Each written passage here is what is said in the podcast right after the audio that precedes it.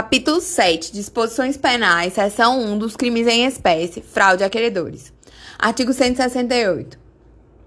Praticar, antes ou depois da sentença que decretar a falência, conceder a recuperação judicial ou homologar a recuperação extrajudicial, ato fraudulento de que resulte ou possa resultar prejuízo aos credores, com o fim de obter ou assegurar vantagem indevida para si ou para outrem. Pena, reclusão de 3 a 6 anos e multa. Ainda cabe, né, a NPP, porque o NPP tem quatro requisitos: não ser caso de arquivamento, confissão formal e circunstanciada do investigado, infração penal sem violência ou grave ameaça e pena mínima é, inferior a quatro anos. A pena mínima aqui é de três anos, é, três a seis anos e multa. O crime é sem violência e grave ameaça. Então, é, não é no âmbito da violência doméstica, então é possível, né? É, em tese, a, o ANPP no crime aqui de é, fraude contra credores, fraude a credores. Vamos para o parágrafo primeiro, fala de uma causa de aumento de pena.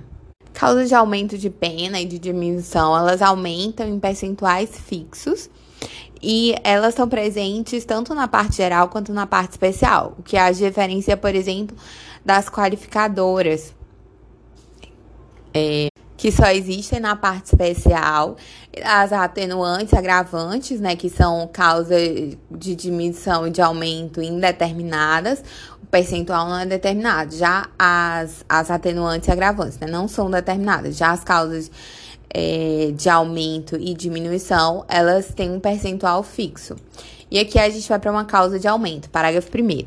A pena aumenta-se de um sexto até um terço se o agente 1 um, elabora escrituração contábil ou balanço com dados inexatos, 2 omite na escrituração contábil ou no balanço o lançamento dele, que deles deveria constar, ou altera a escrituração ou balanços verdadeiros. 3. Destrói, apaga ou corrompe dados contábeis ou negociais armazenados em computador ou sistema informatizado. 4. Simula a composição do capital social. 5. Destrói, oculta ou inutiliza total ou parcialmente os documentos de escrituração contábil obrigatórios. Para, é, agora, o parágrafo segundo ele fala de uma também causa de aumento é, só que é, uma, é em relação à contabilidade paralela e à distribuição de lucros e dividendos a sócios e acionistas até a aprovação do plano de recuperação judicial, que é a previsão do artigo 6A. É, parágrafo 2 A pena é aumentada de um terço até a metade, ou seja, que é, é, uma, é maior aumento, porque o aumento do parágrafo 1 vai de um sexto até um terço, agora do parágrafo 2 é um terço até metade. Se o devedor manteve ou movimentou recursos ou, paralelamente, ou valores paralelamente à contabilidade exigida pela legislação, inclusive na hipótese de violação do artigo 6A dessa lei, ou seja, que é distribuir lucros e dividendos associacionistas até a aprovação do plano de recuperação judicial. Parágrafo 3 fala do, da hipótese de concurso de pessoas. Nas mesmas penas incidem os contadores, técnicos, contábeis, auditores e outros profissionais que, de qualquer modo, concorrem para as condutas criminosas descritas nesse artigo, na medida de sua culpabilidade. Agora, o parágrafo 4 fala de uma redução ou substituição de pena. Parágrafo 4. Tratando-se de falência de microempresa ou empresa de pequeno porte e não se constando prática habitual de condutas fraudulentas por parte do falido, então, microempresa, essa daqui é específica para microempresa, empresa de pequeno porte. É, não se tratando de prática habitual de condutas fraudulentas por parte do falido, então não pode ser habitual. É, poderá o juiz, poderá o juiz reduzir a pena de reclusão de um terço até dois terços ou substituí-la pelas penas restritivas de direitos, pelas de perda de bens e valores ou pelas de prestação de serviço à comunidade ou atendidas ou, ou a entidades públicas. Vamos para o crime do artigo 169, violação de sigilo empresarial. Artigo 169. Violar, explorar ou divulgar sem justa causa sigilo empresarial ou dados confidenciais sobre operações ou serviços, contribuindo para a condução do devedor a estado de inviabilidade econômica ou financeira. Pena, reclusão de 2 a 4 anos e multa. Artigo 170 agora, que é o crime de divulgação de informações falsas. Artigo 170. Divulgar ou propalar por qualquer meio informação falsa sobre devedor em recuperação judicial com o fim de levá-lo à falência ou de obter vantagem. Pena, reclusão de 2 a 4 anos e multa. Artigo 171. Crime de indução a erro. Sonegar ou omitir informações ou prestar informações falsas no processo de falência de recuperação judicial ou de recuperação extrajudicial com o fim de induzir a erro o juiz, o Ministério Público, os credores, a Assembleia Geral de Credores, o Comitê e o Administrador Judicial. Pena: reclusão de 2 a 4 anos e multa.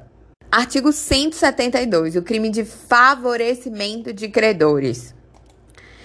Artigo 172. Praticar antes ou depois da sentença que decretar a falência, conceder a recuperação judicial ou homologar plano de recuperação extrajudicial, ato de disposição ou oneração patrimonial, é, gerador de obrigação destinado a favorecer um ou mais credores em juízo dos demais, é, em prejuízo dos demais, perdão Pena: reclusão de 2 a 5 anos e multa. Parágrafo único. Nas mesmas penas, incorre o credor que, em conluio, possa beneficiar-se do ato previsto nesse, no caput desse artigo. Artigo 173. Desvio, ocultação ou apropriação de bens. Então, artigo 173. Apropriar-se, desviar ou ocultar bens pertencentes a devedor sob recuperação judicial ou a massa falida, inclusive por meio da aquisição de por interposta pessoa. Pena, reclusão de 2 a 4 anos e multa. Esse foi o crime de desvio, ocultação e apropriação de bens. Agora, artigo 174. Aquisição, recebimento ou uso ilegal de bens. Artigo 174. Adquirir, receber, usar ilicitamente bem que sabe pertencer à massa falida ou influir para que terceiro de boa fé adquira, receba ou use. Pena reclusão de 2 a 4 anos e multa. Habilitação ilegal de crédito, artigo 175 apresentar em falência, recuperação judicial ou recuperação extrajudicial, relação de créditos, habilitação de créditos ou reclamação falsas ou juntar a elas título falso ou simulado. Pena reclusão de 2 a 4 anos e multa. Artigo 176. Exercício ilegal da, de atividade. Artigo 176 exercer atividade para a qual foi inabilitado ou incapacitado por decisão judicial nos termos dessa lei. Pena reclusão de 1 a 4 anos e multa. O crime de exercício ilegal da atividade, ele cabe à suspensão condicional do processo, porque ele tem pena mínima inferior a um ano, reclusão de 1 a 4 anos aqui. Violação de impedimento. Artigo 177. Adquirir o juiz, o representante do Ministério Público, o administrador judicial, o gestor judicial, o perito, o avaliador, o escrivão, o oficial de justiça ou leiloeiro, possui ou por pessoa interposta bens da massa falida ou de devedor em recuperação judicial ou em relação a estes entrarem alguma especulação de lucro quando tenham atuado nos respectivos processos. Então, se eles adquirirem aí essas pessoas, eles vão ter pena, reclusão de 2 a 4 anos e multa. Violação de impedimento. Reclusão de 2 a 4 anos e multa. Aí, por fim, o crime do artigo 178, que é omissão de documentos contábeis obrigatórios. Esse é o único crime na lei de falências que tem previsão para uma pena de detenção e não de reclusão. Todos os outros são pena de reclusão, mas esse é uma pena de detenção. Então vamos conhecer o crime de omissão de documentos contábeis obrigatórios.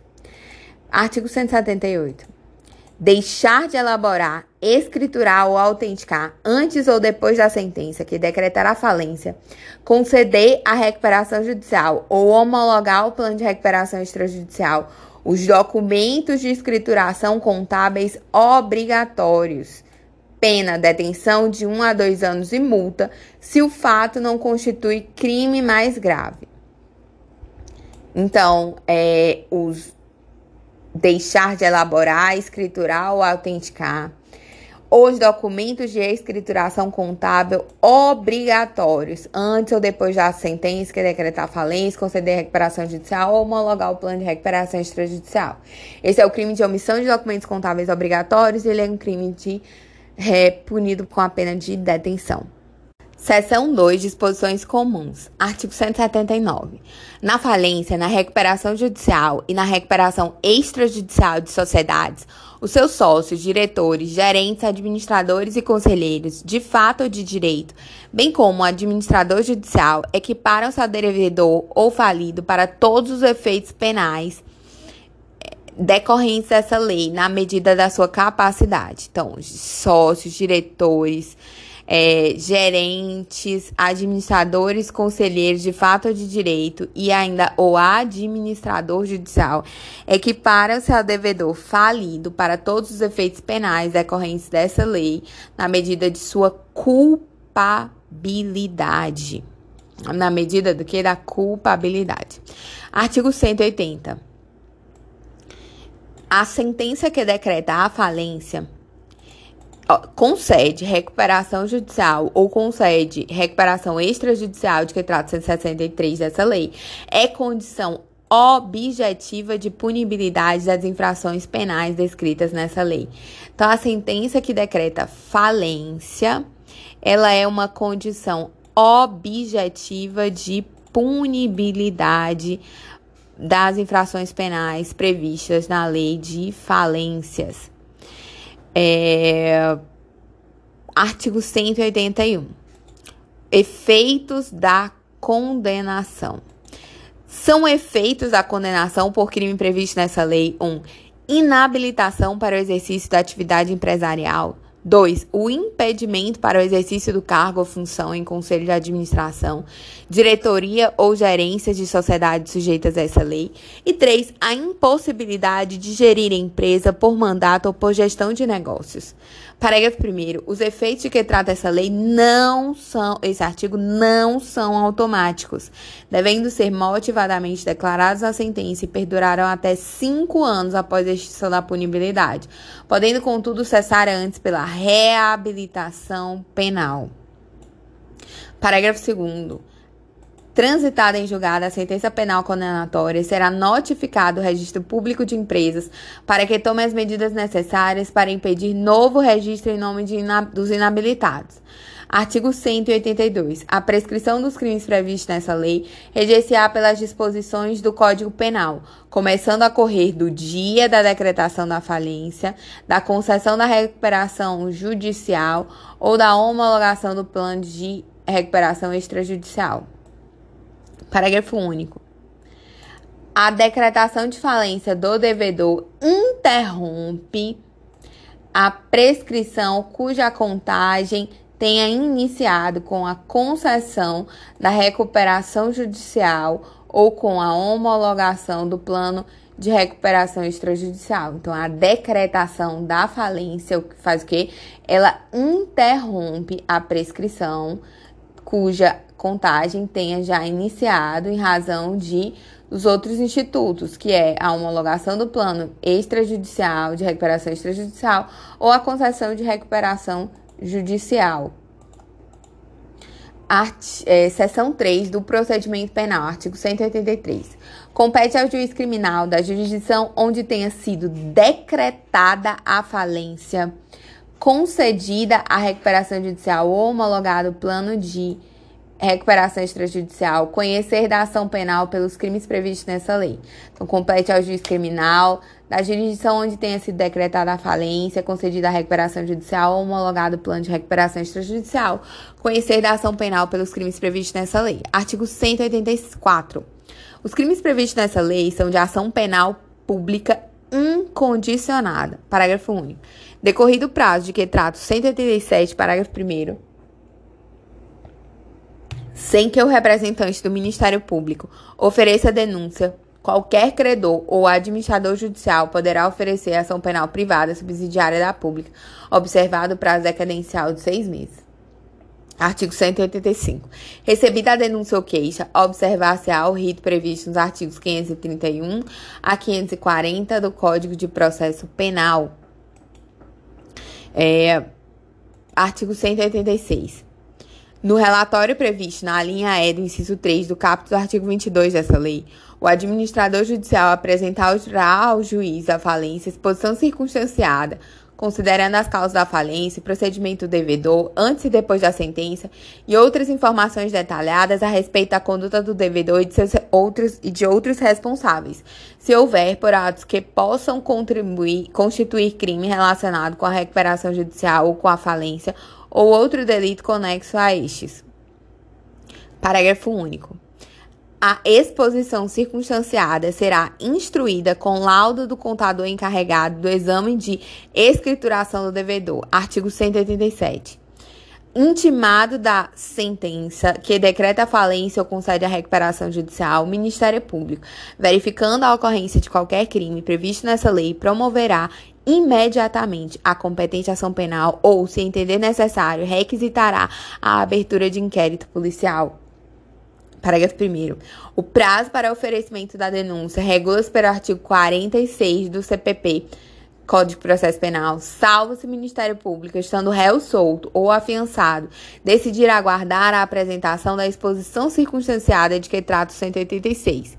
A exposição circunstanciada que será instruída com laudo do contador encarregado do exame da escrituração do devedor. Então, se o Ministério Público, estando réu solto e afiança, ou afiançado, decidir aguardar a apresentação da exposição circunstanciada de que trata o 186 dessa lei, devendo em seguida oferecer a denúncia em 15 dias.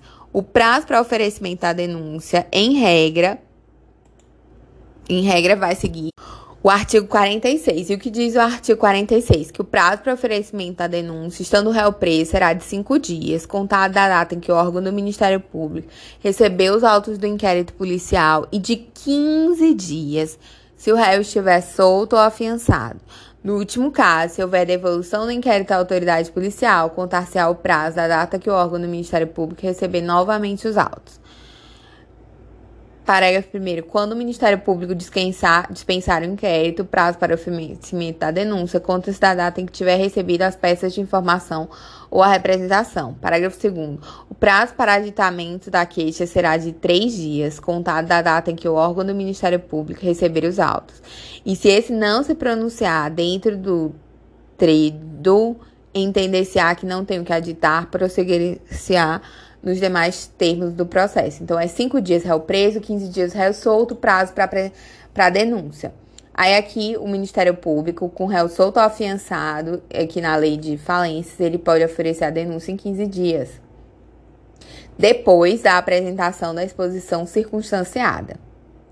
15 dias da apresentação da exposição circunstanciada. Parágrafo 2. Em qualquer fase processual, surgindo indícios da prática dos crimes previstos nessa lei, o juiz da falência ou da recuperação judicial ou da recuperação extrajudicial cientificará ao Ministério Público. Artigo 188. Aplicam-se subsidi... Aplicam-se subsidiariamente as disposições do Código de Processo Penal no que não forem compatíveis com essa lei.